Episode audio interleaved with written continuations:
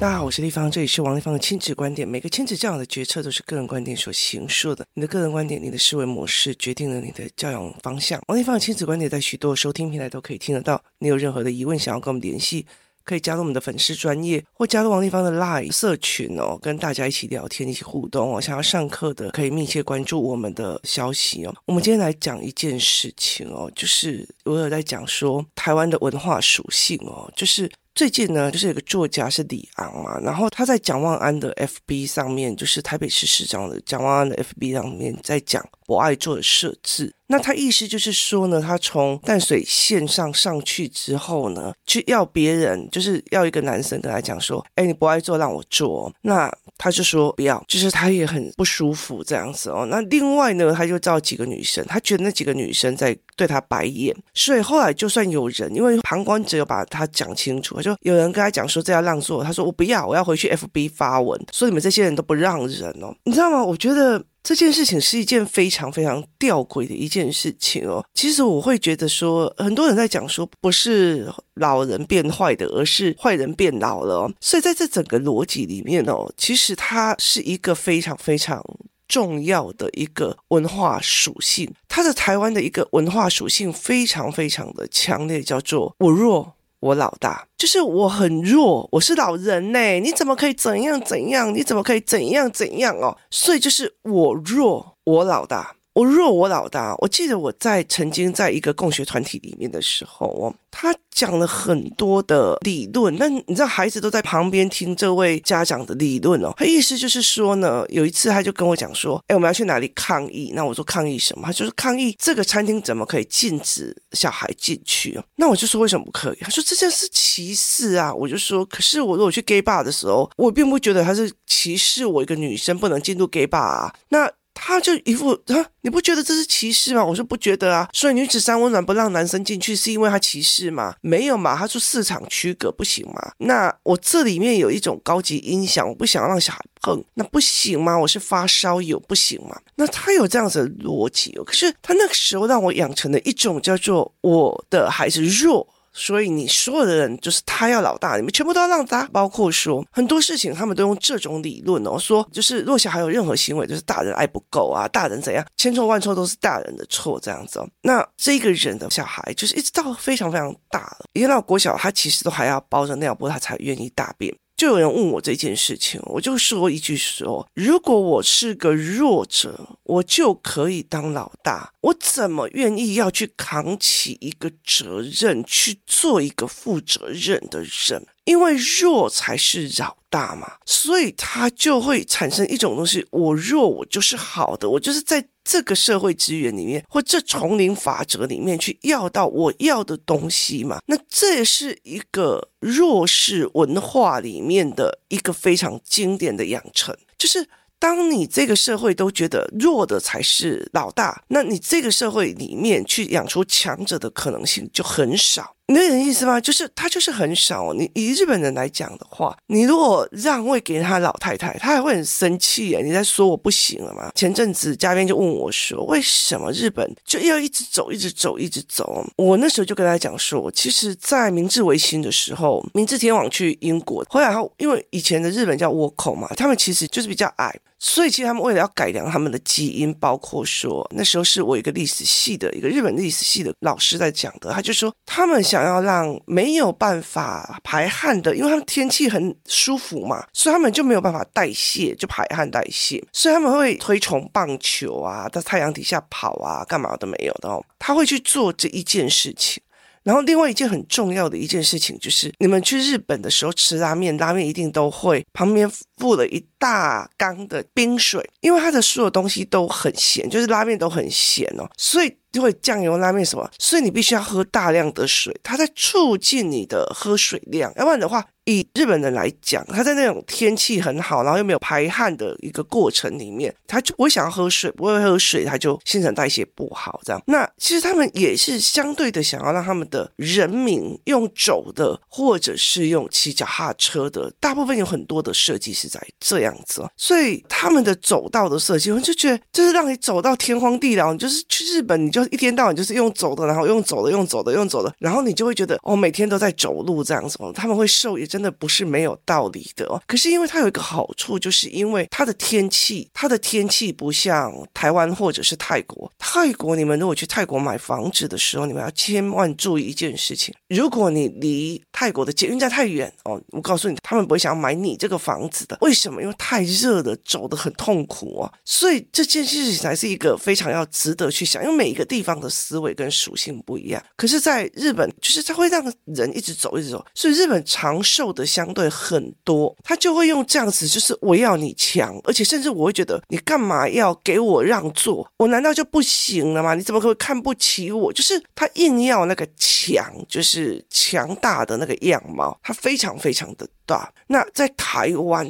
它是一个呃，以中国来讲，台湾应该是一个比较弱势文化的。其实我觉得阿泰先生他都已讲很清楚，在台湾被保护的太好，小孩被保护的太好，看不到外面的世界；大人也被保护的太好，看不到外面的世界。很多时候出去外面就是就是丛林规则，你知道吗？例如说教育被保护好，然后医疗也被保护好，就是你很多东西你会维持基本生存啊。所以很多事情就在跟骂政府啊，干嘛怎么样？那。这个东西其实是非常有趣的哦，就是他只是个孩子嘛，哦，这一句话就是他弱，所以他可以为所欲为，就他弱，他可以为所欲为哦，所以这一句话就代表了对孩子来讲，或者是对妈妈来讲，我弱我了不起呢，你了解的意思吗？所以你觉得他会想要强吗？所以其实我觉得很多人就会觉得说，哎。哎，你不要给他那么多的压力嘛，他就会受不了。他只是个孩子嘛，哦，所以我常会来讲说，你如果叫奥特曼，就是发明 AI 的人去种田，然后你不给他任何科技上的方式，你叫他就是一片天一片地，然后叫他去种田，几个秧苗种田，他也会觉得压力山大啊。如果还有 KPI 的要求的话，可是问题是，如果你给他城市设计，他对他来讲，他不会有什么很大的压力啊。为什么？因为他如鱼得水，因为他会嘛。压力在于。我会处理跟不会处理的差别，可是很多父母啊，你不要给他呢，他这样压力会很大，那个不会怎样啊，会压力很大。好，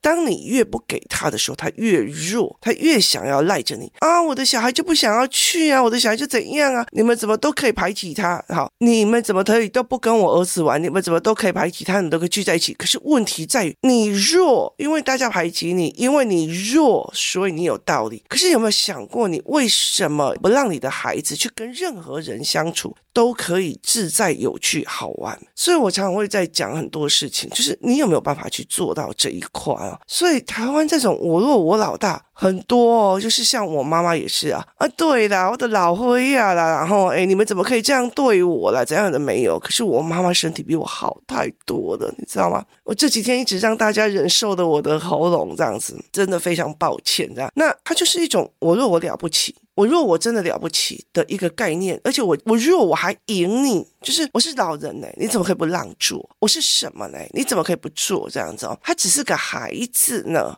你了解没有？那我最最经典的一件事情，就是有一个孩子他数学出了状况，我为了这个小孩读了很多很多的数学的教学思维这样子，然后我就说，哦，为了要让你的小孩懂，为了要去找出问题点，我看了很多书。妈妈就讲，哎呦，是你看书看得快啊，我就没有办法看书看得那么快。所以你弱，你有道理不教你的小孩，不救你的小孩吗？我当场放手，我就当场放手哦。然后就是，呃，可是我就不会。所以你弱，你有道理，你不会是你的事还是我的事？你不会是你不去学是你的事，不是我王丽芳的事情哦。所以你不可以告诉我说，嗯，人家不会呀，不会是我的事，不会就是把所有的委屈、所有的失败都吞着、吞着、吞着。所以。你弱不代表你伟大。其实，在很多的概念里面，台湾一直在 PUA 很多人，就是在所谓的情绪恐吓、情绪威胁里面，他在勒索你的同理心。哦，我就不会啊，你怎么不同理我？你怎么不同理我？你怎么这么没有同理心？我都已经那么可怜了，你为什么没有同理心？你了解意思吗？哦，他就不会啊，他就是不行。你为什么？你比较能力，你为什么不帮他？不好意思，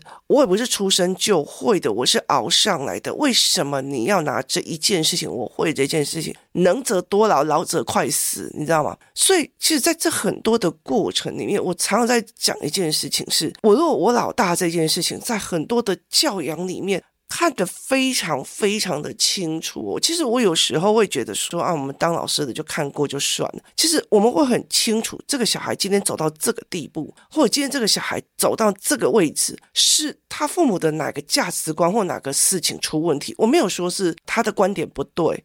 为什么？因为他还是一个传统化，对我的小孩就是小，你应该礼让他。可他没有意识到，就是我弱，我老大的这种状况，只是会让你的孩子一辈子都在弱，一辈子就没有所谓的去面对压力的能力，一辈子就没有所谓的处理事情的能力。所以他因为没有处理事情的能力，他就越压力越大，所以他就会变成这一个样子，你知道吗？所以我弱，所以我老大。这件事情其实就一直在压着台湾人的所谓的同理心，啊，就不会嘛，你就让着他一点嘛，他是你弟弟嘛，你就让着他一点嘛，他就是妹妹嘛，你就让着他一点，就是我因为弱而取得到的资源，我因为弱而取得到的同情，我因为弱而理所当然要你的付出。这在台湾非常非常的可见，而这也就是弱化的一个可能性，就是台湾小孩弱化的一个可能性哦。所以，其实像我的婆婆以前的婆婆，就是讲一句话啊，她就不懂啊，你为什么不帮她护着点？她就是不会啊，你为什么不教她一点？我就直接跟她讲说，你把你的儿子养成那么烂，你却还要来赖在我身上，你为什么不要去用？他弱，他伟大。所以我后来就在他的语言里面去了解的一件事，他也是灌输他的孩子是他。弱，所以他了不起，你就要帮他做。就是这个男孩就是弱啊，所以他了不起啊，所以你就怎么没有那么同理心去同理这个小孩呢？到最后，我问你，如果在这样养大的小孩，他怎么可能会去承担责任？他不要负担责任的状况很好啊，你有意思吗？他不要去负担他的状况的是非常非常的好，他甚至在等着你王丽芳，你开课来教我儿子，你来开课哦，我就不会教啊，你不会教。我可以，你在旁边看，你不看，就是你不学，你只要哭可怜，说啊，可是我就不会呀、然后就丢给我教，不好意思，我随时可以说手，我甚至可以教老大不教老二，我可以干很多的事情来去看看你。当你去我弱我老大的东西的时候，你会教出多脆弱的孩子，这是一件非常让我觉得很有趣的一件事情哦。有一次，我的女儿就是跟我的儿子他们一起在逛一个 shopping mall，他已经两三次了。那我这会逛逛，我就会自动消失嘛，因为我就会想要去逛我的。对我来讲，一个五年级的一个高二了，管那么多干什么？我就觉得对我来讲，我就觉得很特别哦。就觉得他们都会要去负责，然后要去做他们自己面对不确定性里面的选择结果，所以就不见了嘛。然后小孩就来找我这样子哦。那后来我女儿就会开始一直狂骂我儿子，说你怎么可以乱跑，这样都没有这样，然后就一直骂，一直骂，一直骂，一直骂，一直骂。然后回到饭店之后，我再回到饭店，我觉得姐姐在教训弟弟，对我来讲。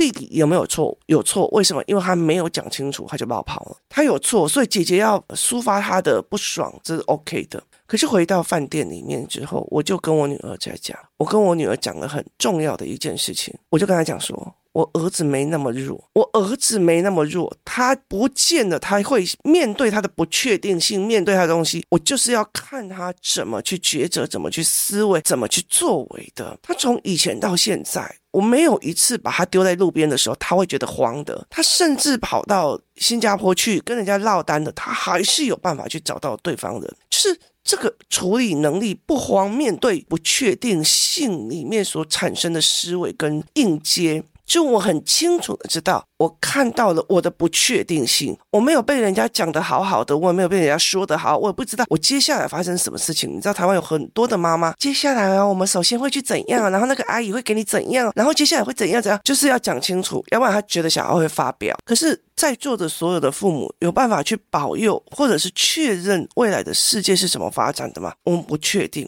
所以如何去拥抱不确定性，这才是一个重要的。就是我很理解，是说我知道不确定性发生的时候，我可以很好的去拥抱它，去接纳说，哦，这世界就是变了啊，哦，对，哦这节节已经改变了所有人类的状况。就好像是说油灯出现的那一个时代的时候，用油灯打败了用蜡烛的生活模式，就是啊，那卖蜡烛的人就会开始知道啦。天哪，时代已经变了，他已经改变了，那未来会怎样？他不确定。可是，在卖油灯的人，有一天他也被电灯给打败了。所以，拥抱所有的不确定性，去面对，然后赶快调整是非常重要。不会有人，未来不会有人在旁边来，孩子，我告诉你哦，接下来会怎样？然后你会遇到谁？然后怎样怎样怎样？没有，好不好？我觉得我儿子今天早上遇到谁，我都不会确定了。所以，你没有必要为了要让他安心，而我会故意给他一些不确定性。可是，我在我女儿的面前，我就很。严正的跟他讲，我老实告诉你，你是一个高中生。我今天到泰国来，我早上叫你出去买早餐，我晚上叫你去帮我买一瓶水或干嘛或者怎么样，是要你用走路的方式去了解这个城市跟我们的周边。好，所以你今天走了，你明天要告诉我你们怎么走的，你们干嘛的，然后你们今天去的就是我们有个酒店公寓去。对面买了哪一些东西啊？附近有什么摊商，你就要回来告诉我。我会知道小孩有危险，我知道小孩有可能有危险，但是问题是我不放手，他们一辈子都学不会。他们没有那么的弱，尤其在他们有那种小天牌的手表，他们国际漫游，随时都可以打电话找我们，随时都可以定位，随时都可以干嘛的时候，我就跟他讲说：你们没有那么的弱，没有，你们很有能力可以去做的。所以其实当我不觉得他们弱的时候，我就没倒走，我每个倒走，一朵爱赶紧走，就是我就不会去帮忙他们做，他们就要自己做。从我女儿国中、高中的时候，你知道告诉我会考的成绩什么 A 加加干嘛？我跟你说，我没有研究。我让我看到了 A 加加容错率只有一题到两题的时候，我就惊呆了。我就说，这个人生如果是用这种标准，那不就整早断命吗？那接下来我就会开始在想很多的事情。就是他高中他要考试补考什么的，对我来讲都没有关系了。我就开始练他其他的，不管是商业思维还是什么有的没有的，都把它做了。我就是做了很多这方面的事情啊，我就了解一件事情，我的小孩没有那么的弱，所以很小的时候我就让他自己去做，就是让他在一个大的 shopping mall 里面不见，然后再去试图找到我，用任何脉络找到我。所以我儿子在泰国的时候，然后跟我对话，然后跟我怎么找人，然后怎么去描述他周边，怎么去问旁边的人说，哎，怎样怎样怎样怎样，我用英文问这样子。所以他其实在菲律宾、在泰国、在日本都曾经干。过就老不伯气啊，我的老伯伯气啊，那他必须要去做这种，哎，人不见了，然后稳定下来去面对，然后去处理，然后打电话或干嘛去找人的这种事情哦，这对他来讲其实是一个很大的一个训练呢。所以在整个台湾里面，我觉得很多的事情，我就会常常跟很多的男生在讲，你就觉得是你了解那意思吗？哥哥，人家不会来帮我一下这样子，然后。以前就比如说写程式设计的时候，嗯，老张我不会，可以帮我一下，帮我抓吗？教我抓虫，你知道吗？就程式在抓 bug 这样，那我就觉得，哎，有必要一定要用这种方式讲话吗？就啊，人家就不会嘛，你听我意思吗？我每次只要听到这一句话，我就很嗲拱，你知道吗？就是我弱我老大啊，他年纪就比较大嘛，所以他弱他老大，你了解意思吗？就是。我们把肉放在一个相对可以拿到资源的一个地方里面，它其实跟整个世界的运作法则是不一样的，所以整个会造成整个社会的，然后就是，哎，你不要太为难他啦，啊，就是不会嘛，啊，就是怎样嘛，所以后来我就觉得，有时候会觉得说，这是。蛮有趣的这种思维哦，那量了这件事情让我觉得我老了啊，我弱啊，我很伟大啊。可是那些年轻人就讲说，他还擦着桃红色的口红，然后气若红中的在骂人。那我就想到我妈，我妈也气若红中的在骂人。但是只要这样，对，因为要抛弃我，让我一个人孤独在家。哦，拜托好不好？我如果回到家，你大概从呃我们家到巷子口哦，你大家都可以听到我妈怎么用气若洪钟的方式在骂我，所以我就会跟他们讲说，这是一个非常有趣的一个思维，就是你弱，然后反而变成是一种拿到资源的，那你觉得你的小孩会不会弱？所以我们在所有的偏心里面，就让一下你弟弟嘛，你弟弟就不会嘛，就让一下你妹妹嘛，那个被让的那个弱而拿到了所有资源的，他以后还是很弱。落一辈子，了解意思吧？所以其实就是这个样子，所以并不是因为偏心而觉得说我妈妈偏心啊，妈妈什么都帮他做啊，妈妈帮他用有的没有的，而是最主要的一个概念。今天比如说偏心的意思，而是我弱。而老大，我弱而拿到资源的这一件事情哦，是让这一个人一辈子爬不起来的所谓的养套杀。对我来讲是一个养套傻。然后，我的小孩就不会嘛？我的小孩就不会？你们怎么可以这样要求他？我的小孩就不会嘛？所以其实像我那时候，从以前到现在，我儿子书写障碍的时候，有太多的老师在跟我讲：那妈妈，如果你的小孩书写障碍哈，那他的功课要不要减？